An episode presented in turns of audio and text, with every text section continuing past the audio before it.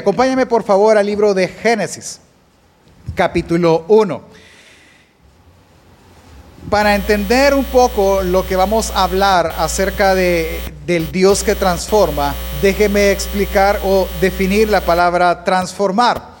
Transformar significa hacer que algo o alguien cambie de aspecto o forma. Para, para ponernos en contexto, por ejemplo, las mujeres. Las mujeres tienen más este léxico que nosotros los hombres. Las mujeres suelen decir, me voy a cambiar el look, voy a hacerme una transformación. ¿Y a qué se refiere?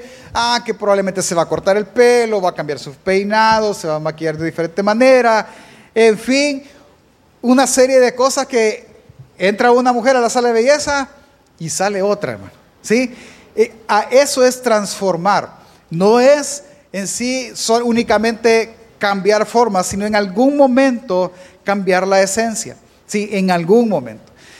En los hombres pues no funciona de tal manera, pero sí hay transformaciones. ¿Cuántos tienen alguna foto de 1995 de ustedes? Probablemente tienen y se acordarán y pechitos, los huesos pegados a la piel, ¿verdad? Y ahora no, se han transformado. O a la inversa, alguien era gordito y ahora es delgado, que esa sería la excepción a la regla. Pero a eso me refiero con la palabra transformación, que cambie forma o que cambie aspecto. De eso se trata. Cuando, cuando hablamos acerca de Dios, estamos diciendo que Dios puede cambiarle la forma a algo, cambiar el aspecto, inclusive cambiar el interior. Ahora bien, voy a detenerme a hacer una aclaración. Santiago 1.17, si usted lo ve en la pantalla conmigo, dice, toda buena dádiva y todo don perfecto desciende de lo alto del Padre de las Luces, el cual, en el cual no hay mudanza ni sombra de variación.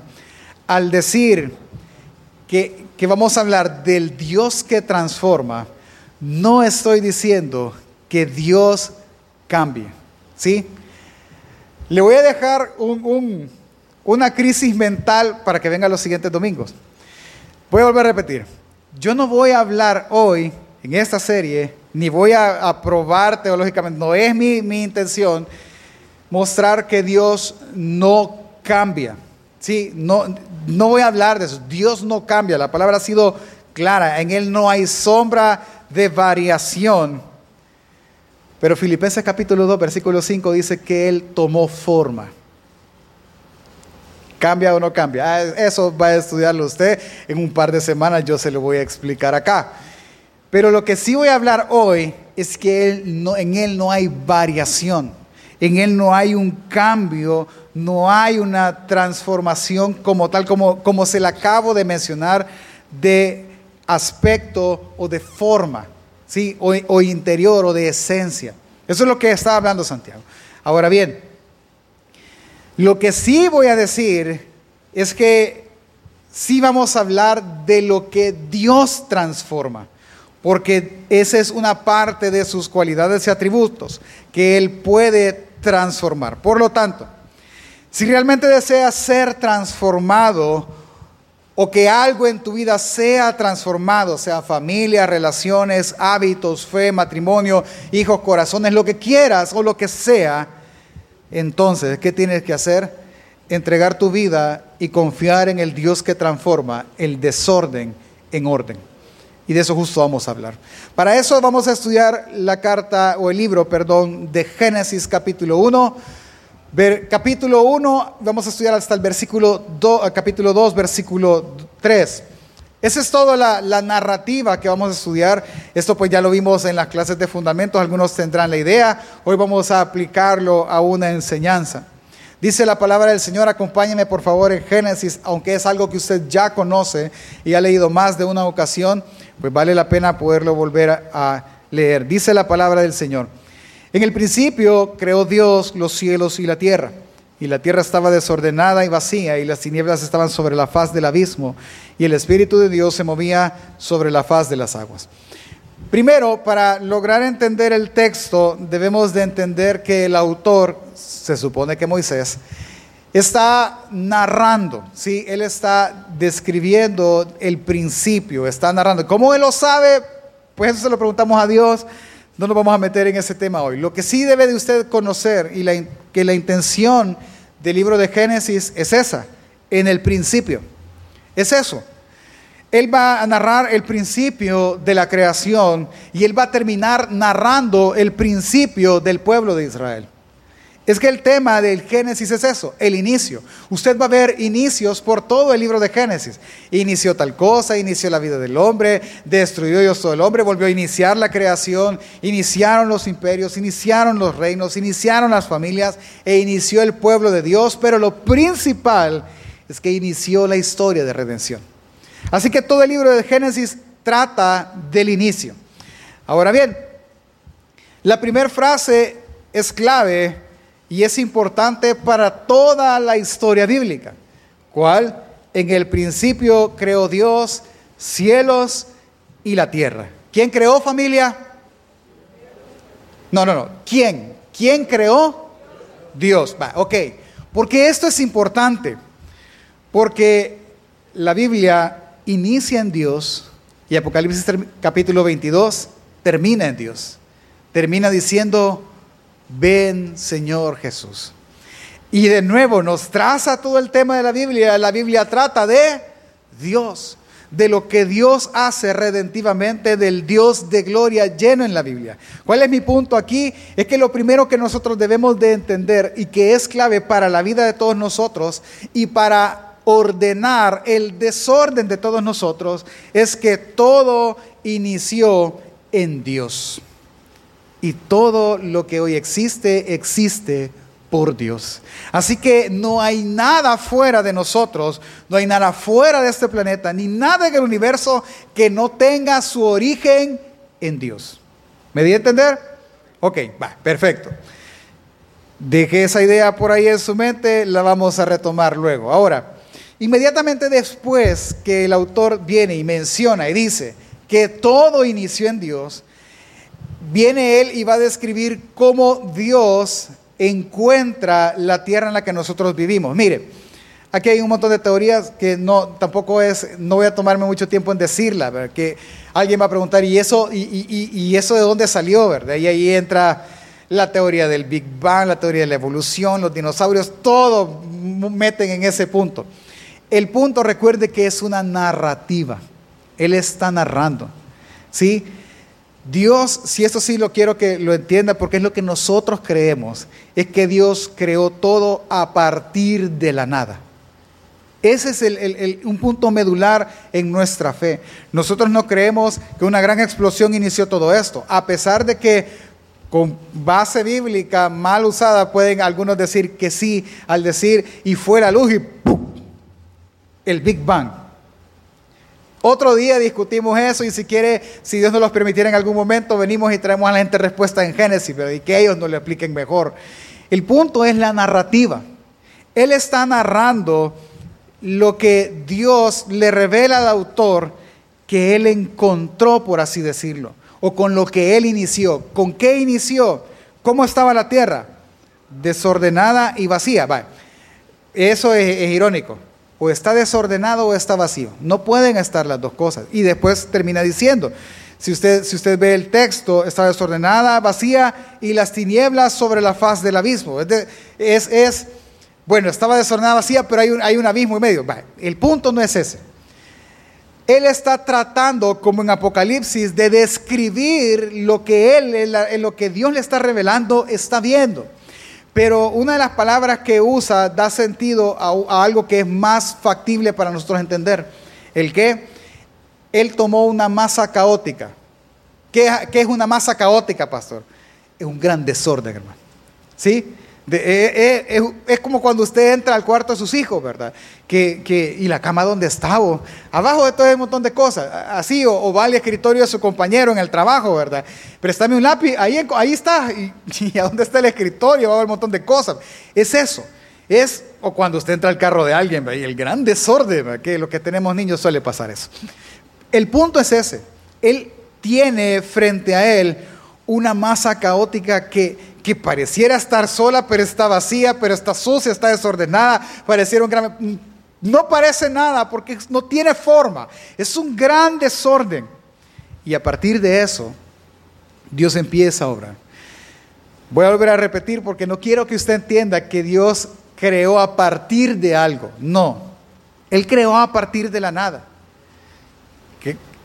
Para que tengásemos una secuencia lógica, que es lo que el cerebro humano desea tener. Creó Dios los cielos y la tierra y, pum, y aparece esa masa caótica. ¿Sí? Ah, Dios crea un desorden. No, Dios está creando de la nada, aparece eso y después de eso Él va a empezar a ordenar. ¿Me explico? Y ahora vienen los días de la semana, que son seis días en los cuales Dios creó. Entonces la historia va así. Tenemos un problema. El problema es que hay un desorden total en lo que ha aparecido inicialmente. Todo está desordenado, todo está caóticamente mal puesto, está unido, está mezclado inclusive, y no hay vida sobre eso, solo el Espíritu se mueve sobre la faz del abismo. ¿Qué va a hacer Dios ante ese problema? Día uno, y él empieza a ordenar, creando otras cosas y separando otras. Dice que el primer día él dijo que fuese la luz y la luz fue y lo primero que elimina fueron las tinieblas y llamó a la luz día y cuando no hubiese luz la llamó noche. Y, curioso porque a esta altura no hay sol ni luna. Curioso, día 2, luego él separa la expansión de las aguas y a la expansión llama cielos. Día 3 crea la vegetación, día 4 crea el sol y la luna, día 5 crea todo animal que se arrastra en la tierra y día 6 crea al hombre. Cuando usted va viendo la secuencia, Él va haciendo aparecer tierra, apartando los mares, creó el cielo, mares, tierra, sobre la tierra empieza a crear vegetación, empieza a crear animales y llega al punto máximo en la creación donde va a crear al hombre. Capítulo 1, versos 26 y 28, vea que hay un detalle que yo quiero que usted note. Entonces dijo Dios, hagamos al hombre a nuestra imagen conforme a nuestra semejanza, y señoré en los peces del mar y las aves de los cielos, en las bestias de toda la tierra y, todo en todo animal que se arrastra sobre la tierra. Y creó Dios al hombre a su imagen, a imagen de Dios lo creó, varón y hembra lo creó. Y los bendijo y les dijo, fructificados y multiplicados, llenad la tierra y sojuzgarla, señorear sobre los peces del mar, en las aves de los cielos y en todas las bestias que se mueven sobre la tierra.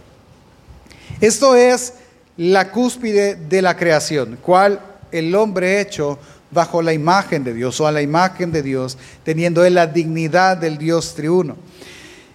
El punto interesante en esto es que Dios al hombre le puso utilidad, le dio qué hacer, le dio propósito. ¿Cuál era el propósito del hombre en ese momento? Era gobernar, sojuzgar. Día conmigo, mantener en orden. Ese era el propósito de él. Mantener ordenada la creación y manteniéndola funcionando tal cual Dios la creó. A eso se le llama, él puso como un regente o un administrador.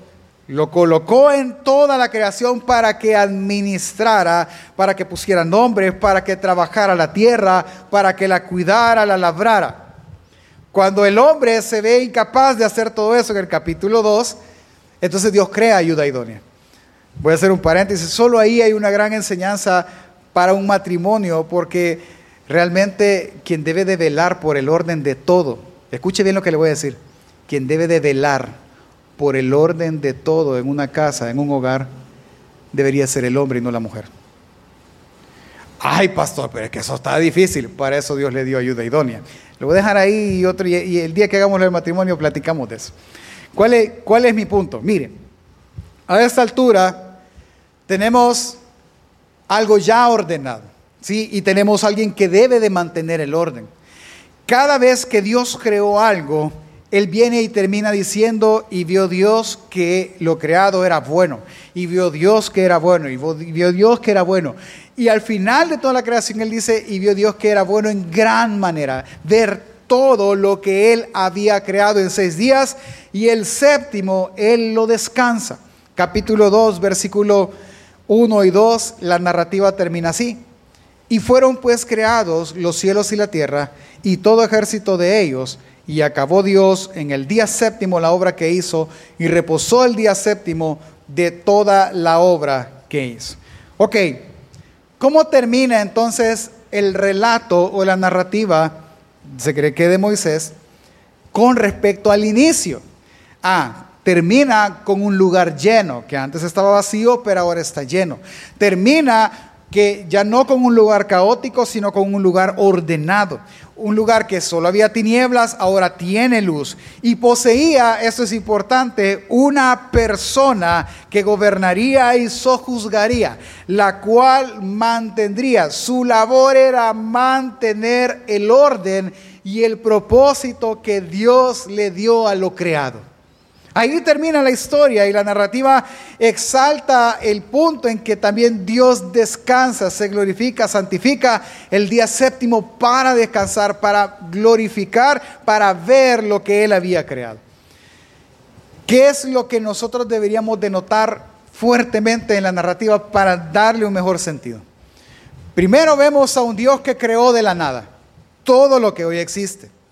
Luego vemos a un Dios que no solo crea, sino que provee de sustento y mantenimiento a lo creado. Porque vea otra vez, Él crea animales y crea al hombre y le dice de qué van a comer.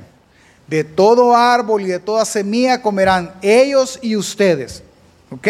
Así que no, no es un Dios que creó y dejó a la suerte, sino que es un Dios que creó, sustentó y mantuvo el orden a través de una persona. Vemos también a un Dios que no solo creó y colocó a alguien ahí para que lo mantuviera, sino que le dio propósito a lo que creó. ¿En qué vemos propósito? Obviamente vemos en el hombre el propósito de seguir y mantener el orden.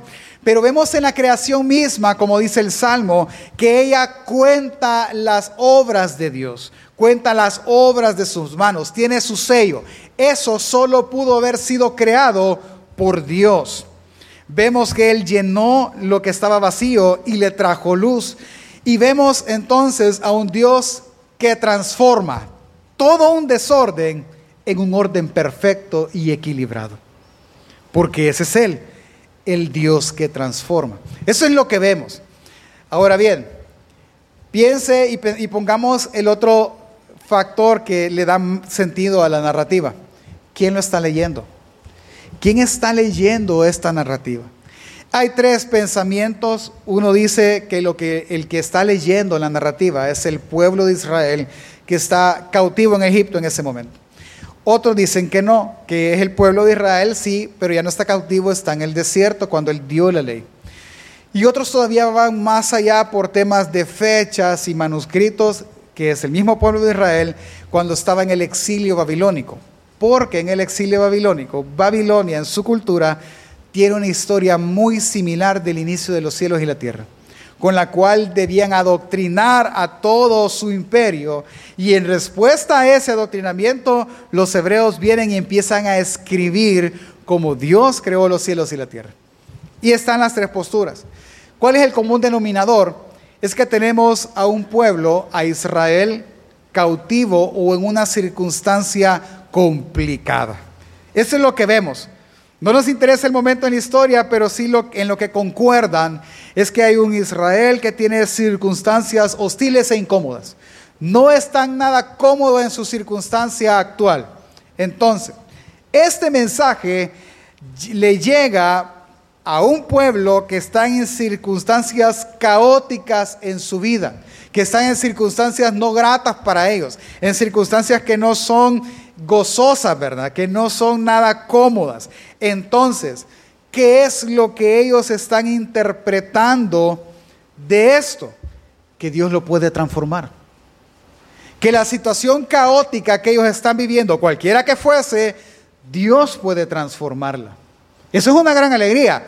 ¿No le, alegra a usted eso? Yo no sé si usted está en una, una situación caótica, es la palabra correcta que no le haya forma. No hay forma de arreglar la familia. No hay forma de arreglar al viejo que duerme conmigo. No hay forma de arreglar a la mujer que duerme conmigo. No hay forma de arreglar la finanza. No hay forma de arreglar a mis hijos, pato. No hay forma. Pero el, el primer mensaje que la Biblia da es que sí hay forma. Es que hay un Dios que transforma lo que no tiene forma ni orden y le da orden y propósito. Ese, es un gran alivio. Eso es una gran buena noticia. Si la historia terminara ahí. Pero la historia no termina ahí.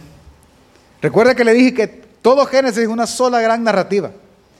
¿Qué le falta al capítulo 1 para completar la historia? El 2 y el 3. Por ejemplo, capítulo 1 y 2 menciona que Dios hizo posible todo lo que ahora ha sido creado. Pero capítulo 3 menciona que el hombre, quien había sido creado para mantener ese orden, no pudo. Y lo desordenó todo. Cuando él peca, él ni siquiera pudo cuidar a su esposa, a la mujer de la cual él había dicho, ahora esto es hueso de mis huesos y carne de mi carne, por lo cual ha sido llamada varona, porque del varón fue tomado a su ayuda idónea, ni siquiera él fue capaz de cuidar a esa persona que salió de él mismo. No fue capaz. Pecan, transgreden la ley y vea Vea lo, que provoca, el desorden que provoca. Ellos antes se miraban desnudos sin vergüenza y lo primero que, que tienen ambos es vergüenza el uno del otro. Después lo que hacen es huir de Dios y esconderse de Dios. Lo que hacen es que la tierra cree hierba mala, que con el sudor de la frente debamos de comer ahora el pan todos los días. Y todo el propósito se empieza a destruir y es gradualmente más grave, más grave, más grave hasta llegar al diluvio. Termina el diluvio y es grave, grave, grave, grave, grave, hasta la separación de, las, de, todas las naciones. Es que todo el propósito se pierde por un solo hombre. Es increíble. Ah, entonces ahora el mensaje es que Dios hace posible que haya en el desorden orden, que Él ordene, que Él delega a un hombre su orden y el mantenimiento de ese, de ese orden pero el hombre natural no puede sostenerlo. Pastor, ¿y qué, chiste tiene entonces? Pues?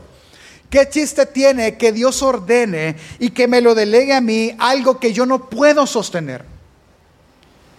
Es que ese es el punto que Él quiere que vea. Nunca fue el propósito de Dios que el hombre sostuviera el orden. El propósito de Dios fue que el Hijo de Dios sostuviera ese orden. Y en Génesis capítulo 3, verso 14 al 15 aparece la figura de una esperanza. ¿Cuál es? Versículo 14, 15, capítulo 3, véalo conmigo. Y el Señor Dios dijo a la serpiente, por cuanto esto hiciste, maldita serás entre todas las bestias y entre todos los animales del campo, sobre tu pecho andarás y, y polvo comerás todos los días de tu vida. Y pondré enemistad entre ti y la mujer, entre tu simiente y la simiente suya. Esta te herirá en, el, en la cabeza y tú le herirás el carcañal. Y aparece la figura, como lo llaman algunos, de un vencedor herido, del Mesías, de ese que destruiría la obra de la serpiente en desordenar todo y traería el orden y la paz a lo creado nuevamente. Entonces, el punto central de los primeros tres capítulos y de todo realmente, la primera casi mitad del libro de Génesis, los primeros once capítulos de Génesis, es una sola idea, que sin importar el orden que exista, el desorden, perdón, que exista, el Dios de en el principio es capaz de transformar el desorden en orden, pero el hombre no es capaz de sostenerlo, sino solo el propio creador, aquel vencedor herido, aquella promesa. Ese es el punto. Ahora, mire, lo interesante en esto es lo siguiente. Si solo Dios transforma el orden, el desorden en orden. Si solo Dios puede sostener y cuidar ordenado esto, piense por un momento. Alguien podría pensar que la creación no está en orden, quiere decir que Dios no la está sosteniendo. Alguien podría pensar que ahorita la creación es caótica, sola, o sea, como se está conduciendo es solo, enfermedad tras enfermedad, pandemia tras pandemia, eh, caos natural tras caos natural. No, yo quiero que vea eso. Lo que usted está viendo en lo natural es el producto de lo que nosotros hacemos. Vea, Dios colocó el límite al mar, dice la palabra. Le dijo, hasta ahí llegarás y hasta este día, hasta ahí llega. Dios creó días de 24 horas en el principio y desde el principio así es hasta hoy. Él crea estaciones para el año que se mantienen hasta hoy. Él colocó una órbita que no ha cambiado y un sentido de rotación que no ha cambiado en la Tierra desde que fue creada. Los ríos nacen en montañas, llegan al océano y el ciclo se vuelve a repetir, el ciclo del agua se vuelve a repetir como desde el día que fue creado. La lluvia cae, el arco iris aparece, que es señal de la no destrucción por agua desde el día que la señal fue dada. Es que todos los principios se cumplen desde ese día. Todo el orden camina según Dios desde el día que fueron puestos. Lo que usted ve es la evidencia de lo que el hombre mismo no puede sostener. Lo que usted ve como desastres naturales es lo que el hombre ha provocado. Le voy a dar un ejemplo que a mí me gustó mucho aprender de eso. ¿Cuántos ya han escuchado de este tema del calentamiento global? Creo que mucho, que es que la Tierra se está sobrecalentando. ¿Cuántos han sentido calor, hermanos, en estos días? No. Qué, qué, envidia, hermano, que usted no ha sentido calor. ¿Cuántos hemos sentido calor en estos días? Recuerde que el infierno es más caliente. Eso debería de tenerlo en cuenta. Pero, ¿sabe cómo se enfría la tierra? ¿Cuántos hemos tenido problemas con las lluvias estos días, hermano? La tierra se enfría con lluvia. Entre más calor el hombre genere, ¿qué vamos a generar más? Lluvias. Y lluvia tras lluvia. Es que el principio funciona. Si nosotros mantuviésemos la temperatura del inicio de la tierra a hoy, no lloviera tanto. Me explico, es un principio. El mar se calientan y los huracanes, ¿qué hacen los huracanes? Aparecen, aparecen porque Satanás es malo. No, los huracanes aparecen para enfriar el mar y la tierra. Esa es su función. Entre más caliente, huracanes más fuertes. ¿Me explico? Esa es la función de eso. Claro, nosotros somos afectados por eso, pero simplemente es evidencia que nosotros no podemos sostener lo creado. Pero hay alguien que sí. Entonces la pregunta es, cómo Dios sostiene ese orden, pastor. Y esto es lo hermoso. Déjeme ir aterrizando. Y aquí vamos a unir todo lo que en el principio le dije que mantuviera en su mente. Lo primero que usted debe de saber es que Dios, el Dios que ordenó, el Dios que transforma, Él no dejó a la suerte lo que Él ordenó. ¿Cuántos ya han ordenado su casa y a los 3, 4 días otra vez patas arriba? ¿Por qué? Es por la cara que le vi a todo, creo que no solo me pasa a mí, ¿verdad? Ahorita día domingo en la tarde, esa casa es un caos, está desordenada y vacía. La arregla usted el lunes y vuelve a estar así el, martes, vaya, pero vamos a ir tan lejos. ¿Cuál, cuál es el punto? Es que nosotros, el ser humano, sí lo deja a la suerte. Vaya, ya ordenamos. ¿Y qué hace usted? Ay, ya terminé y sube los pies al sillón y enciende la tele. Ay, pero en ese ratito tomó agua, agarró un plato, se comió un guineo y, hizo basura y volvió a dejar los platos en el lavatraste. ¿Qué volvió a pasar? Empezó a desordenarse. Eso es dejar a la suerte. Dios no lo dejó a la suerte.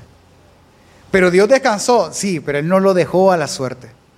Él al mismo tiempo que estaba deleitándose en todo lo creado, Él aún así lo sostenía. Porque Él no deja a la suerte nada. Es más, él, ordenó y dejó al primer Adán como evidencia del fallo que cada uno de nosotros tiene en eso. Pero en los postreros días vendría el vencedor herido, aquel que sí podría sostenerlo todo y darle sentido a todo. Ese es Jesús. Entonces, acompáñeme, Colosenses capítulo 1, versículo 15 al 17, y téngalo ahí. Vea, ¿cuántos casados hay en la casa del Señor? Levanta la mano. Qué bueno, les felicito y que Dios nos ayude a hacer buenos matrimonios. ¿Cuántos de los casados que levantaron la mano jamás han peleado? Levante la mano. Voy a ir más lejos. ¿A cuántos, cuántos ya ofrecieron la puerta o a cuántos les han ofrecido la puerta? ¿Cuántos saben que en el sofá no se puede dormir bien? ¿Cuántos saben, ¿Saben que habla el Señor? ¿Cuántos saben que la comida no cae bien cuando los cónyuges están enojados? Va. ¿Por qué no lo ordenó? Ah, pastor, es que estarme complicando la vida. Eso es dejar a la suerte. Eso es haber creado algo y dejarlo a ver que funcione como deba de funcionar. ¿Por qué? Porque no sé, pastor, yo no entiendo a esta señora, yo no entiendo, no lo entiendo a él, yo no sé qué quieren. Como no sé qué quiere, entonces hay que que, que sí quede. Amén. ¿Cuántos tenemos hijos? Levante la mano. ¿Cuántos ya pensaron y dijeron, ay, ya no sé qué hacer con este mono? Este mono no trae ni indicaciones, ni manual, nada. Saber que este es otro que a saber qué quiere, igual que la nana. ¿Qué está haciendo usted? Dejando a la suerte. Es que usted me está diciendo que no lo voy a poder ordenar. ¿Es que es correcto? Usted no puede ordenarlo. En Adán todos fracasamos. Porque el título suyo y mío no es orden. ¿Cuántos en general de todos los que estamos aquí dijeron, ahora, si yo hubiera aprovechado las oportunidades que mi papá o que el destino, la vida me dieron, hubiese sido otra historia? ¿Cuántos han dicho eso? Hemos, perdón. ¿Cuántos nos hemos arrepentido? Ay, si solo seis meses más hubiera hecho el esfuerzo, hubiera terminado la carrera. Si tan solo no hubiera renunciado a aquel trabajo que era tan bueno, que ahora es una empresa súper buena, ah, estaría. Si tan solo hubiera... ¿Sabe qué es eso? Es evidencia de que lo que usted genera es desorden. Esa es evidencia. Esa es la única evidencia que hay. Piense, para muestra un botón. ¿Cómo dejó su cama hoy? ¿Cómo dejó sus zapatos? ¿Cuánto le costó arreglarse a usted hoy? ¿Qué es eso? Evidencia de que lo único que eh, generamos es desorden familia. Por eso en las vidas desordenadas. ¿Sabe qué es lo más irónico de esta vida? Hablemos de solo una área, el área financiera. ¿Sabe que uno de los meses, hay dos meses que son malos, pero malos en la economía? ¿Sabe cuáles meses son? Agosto y abril. ¿Sabe por qué? Por las vacaciones. Irónico, ¿verdad? Porque muchos desordenadamente disfrutan, disfrutamos. Y los siguientes días hay que arreglar el desorden que hicimos en esa semana. Y eso tarda. ¿Cuánto? Por lo menos un mes. Estamos hablando que se supone 15 de septiembre. Ay, pero es 15 de septiembre, pastor. Y el ciclo sigue continuando. Es que el problema es el desorden. Y el problema es que el ser humano es el que lo genera. El hombre caído. Así que dígale de la par, todo lo que tocas se desordena. ¿Tiene alguien así en su casa? Acabo de ordenar y ustedes ya vinieron. Es que esa es, la prueba del ser humano. Acaba el papá o el señor de, lavar el carro y limpiarlo. Vamos a dar una vuelta y bajaron y todo polvoso y hay basura otra vez. Porque es la característica del ser humano. Hoy sí voy a enderezar mi vida y empiezan a querer enderezar y la terminaron pandeando más que el principio. Porque es desorden. Lo que el ser humano caído y pecador genera es desorden. Y entonces, ¿cuál es la salida, pastor? El vencedor herido. La salida es aquel que lo ordenó todo desde el principio.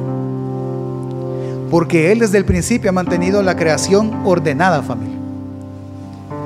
Ordenada funcionando tal cual Él dijo que funcionaría desde el día uno, porque Él vio que era bueno en gran manera. Colosenses 1, 15 al 17 dice, ¿quién es este vencedor herido que ordenó todo? Cristo, hablando de Cristo en su contexto, Él dice que Él es la imagen del Dios invisible. Él es el primogénito de toda la creación. Es decir, esa palabra primogénito no es el primer ser creado, no, es quien creó todas las cosas. Y él lo explica, versículo 16, porque en él fueron creadas todas las cosas, tanto en los cielos como en la tierra, visibles e invisibles, ya sean tronos o dominios o poderes o autoridades, todo ha sido creado por medio de él y para él. Y él es antes de todas las cosas. Y todas las cosas en él y todo, perdón, y en él todas las cosas permanecen. ¿Cómo permanecen? Ordenadas. Pablo está dando la clave para que la vida de una persona sea ordenada. Aquello que yo no puedo ordenar, Él sí puede ordenarlo y mantenerlo ordenado. Aquello que yo destruí, Él puede ordenarlo, construirlo nuevamente y mantenerlo así. ¿Por qué, pastor? Porque Él lo creó todo. La versión NBI, el versículo 17, toma otro sentido diciendo, Él es anterior a todas las cosas que por medio de Él forman un todo coherente. Es que esa es la característica del orden. El orden dado por Dios tiene coherencia, es decir, tiene lógica. Actúan según el propósito por el cual fueron creadas. Dígame si no sería una persona loca alguien que compra un carro. ¿Y para qué compraste el carro? Es que tengo un montón de trastes que guardar y voy a aprovechar para guardarlos ahí. Eso es ridículo. Es ridículo. Es ridículo como pensar que la vida Dios me la dio para disfrutar y hacer lo que yo quiera. Es ridículo. Él te la dio con un propósito. El propósito es glorificarlo a Él dándole a Él toda la preeminencia de nuestra vida, dándole a Él el orden de mi matrimonio, dándole a Él el orden de la crianza de mis hijos, dándole el orden de mis prioridades, dándole el orden de mis finanzas, dándole el orden de absolutamente todo mi caminar. Todo. Es que si nuestros hijos están mal, si nuestro matrimonio está mal, si nuestras finanzas están mal, si toda nuestra vida es un solo desorden que vamos tapando fuego por fuego y tratando de ordenar una cosa y se desordena otra, es por una sencilla razón. Uno, tú no puedes ordenarlo. Dos, tú necesitas al que lo ordenó desde el principio, a la imagen del Dios invisible. Necesitamos al que hace coherente el funcionamiento de todo necesitamos a Cristo Jesús. Es que las cosas que el ser humano más aprecia, ¿qué es lo que el ser humano más aprecia? La salud, los hijos, el trabajo, el descanso, el matrimonio, la familia, la educación, los bienes, los negocios. Solo es posible mantenerlos ordenados en Dios. El problema es que viene el matrimonio y uno vive para el matrimonio. Vienen los negocios y uno vive para los negocios. Vienen los hijos y uno vive para los hijos. Y cuando uno toma el control de ello, entonces empieza a desordenarse. Entonces empieza todo a caer. Piense por un momento. Alguien está en la iglesia súper entregado a Dios y está, esta historia, hermano, si es la suya, perdóneme, pero es la de miles. Súper entregado, todos los cultos que puede, viene, sirve hace todo, encuentra un trabajo y sus prioridades se desordenaron. Y cuatro meses después está donde inició. Es que todo solo tiene sentido en Dios. Todo, absolutamente todo. Y es Dios quien lo sostiene. Porque solo Él pudo transformarlo de algo denigrante algo digno. Él tomó polvo de la tierra. Ve a su vecino, pues polvo. Si lo sopla se deshace. Él tomó polvo de la tierra, formó al hombre y le dio su imagen dándole dignidad. Así ordena Él. Por lo que su evangelio dice eso. ¿Qué dice su evangelio?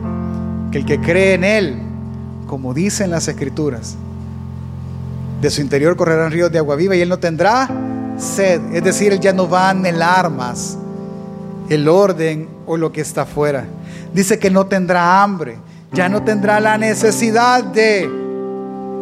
Dice que Él nos transformará de gloria en gloria hasta alcanzar la perfección en Él. Él transformará el orden de nuestro podrido corazón, el desorden, perdón, de nuestro podrido corazón a dar orden, sentido y propósito a nuestras vidas. Es que si alguien puede ordenar es Él. Él puede ordenar prioridades. Él puede ordenar nuestro camino. Él puede ordenar nuestros pensamientos. Solo debes saber algo desde ya.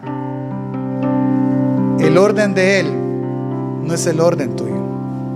¿Ya le ha pasado? ¿Y quién cambió las cacerolas del lugar? Pues, pues si yo las lavé y las pues, que no van ahí. Es que el orden de uno no es el orden del otro. El orden de Dios no es el orden tuyo. Él no ordenará como tú deseas que Él ordene.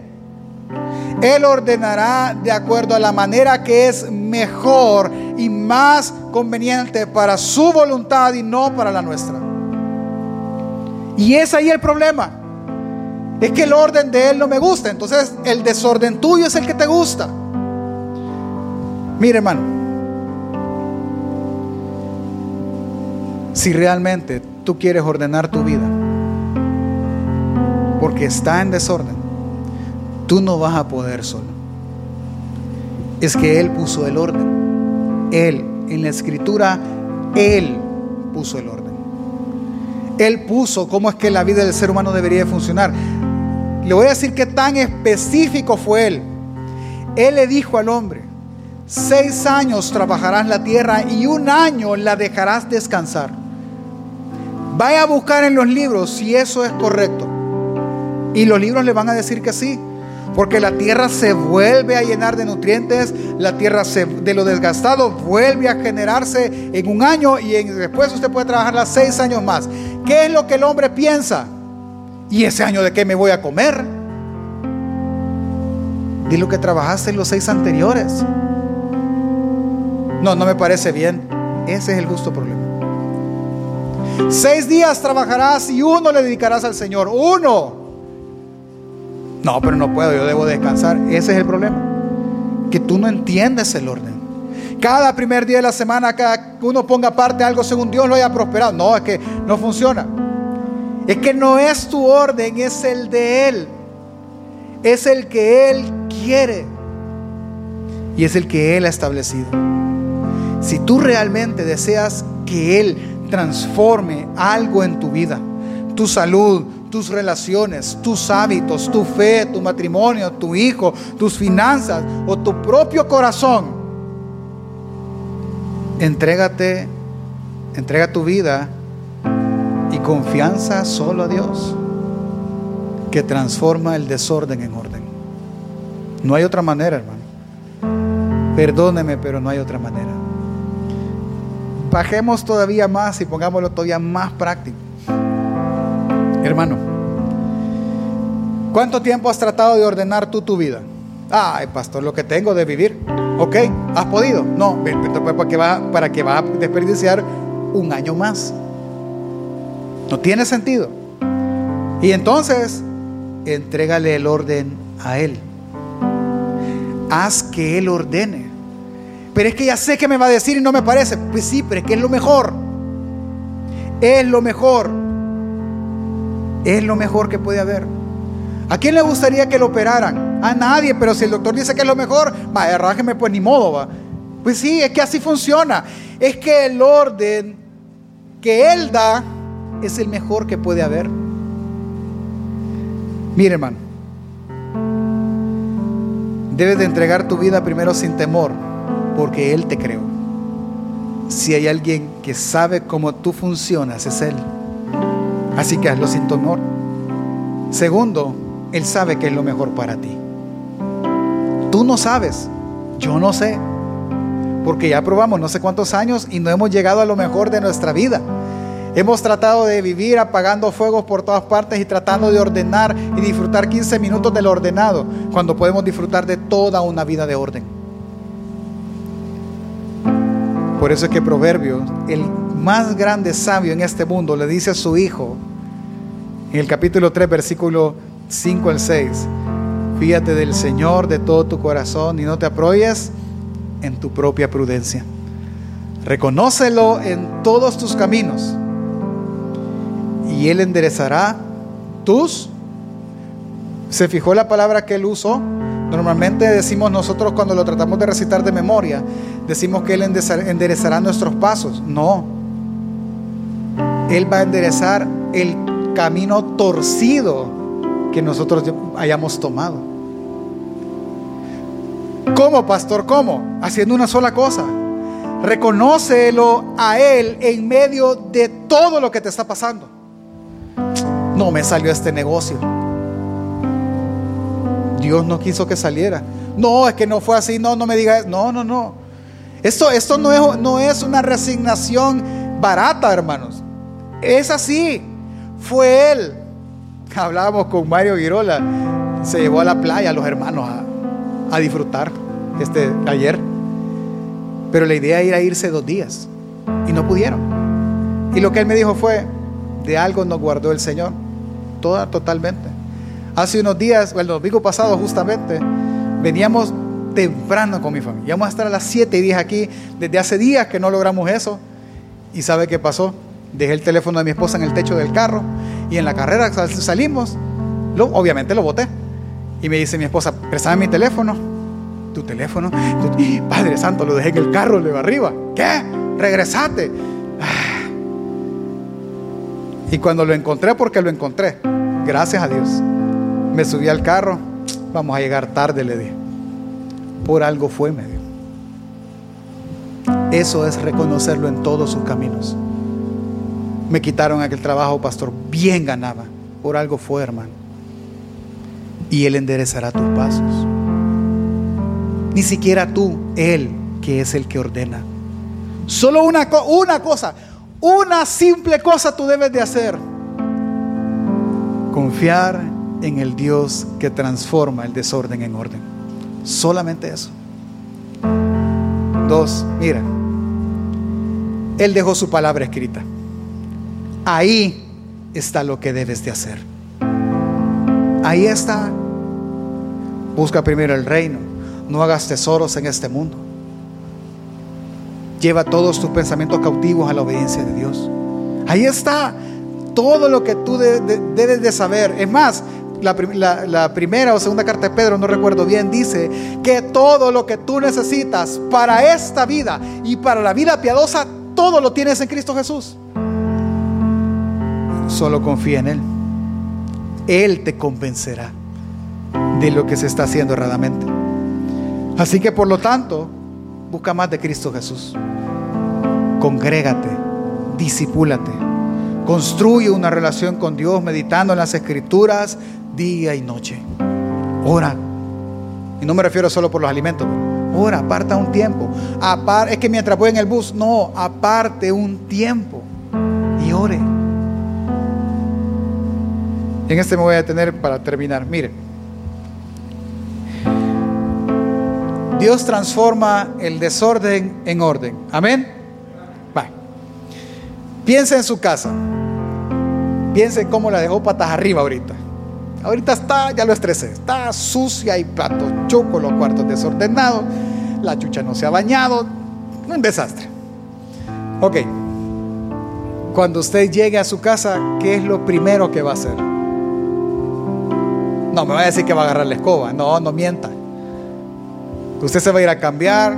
Si llega, si llega, eh, usted llega más temprano a la casa que lo que se van al mediodía.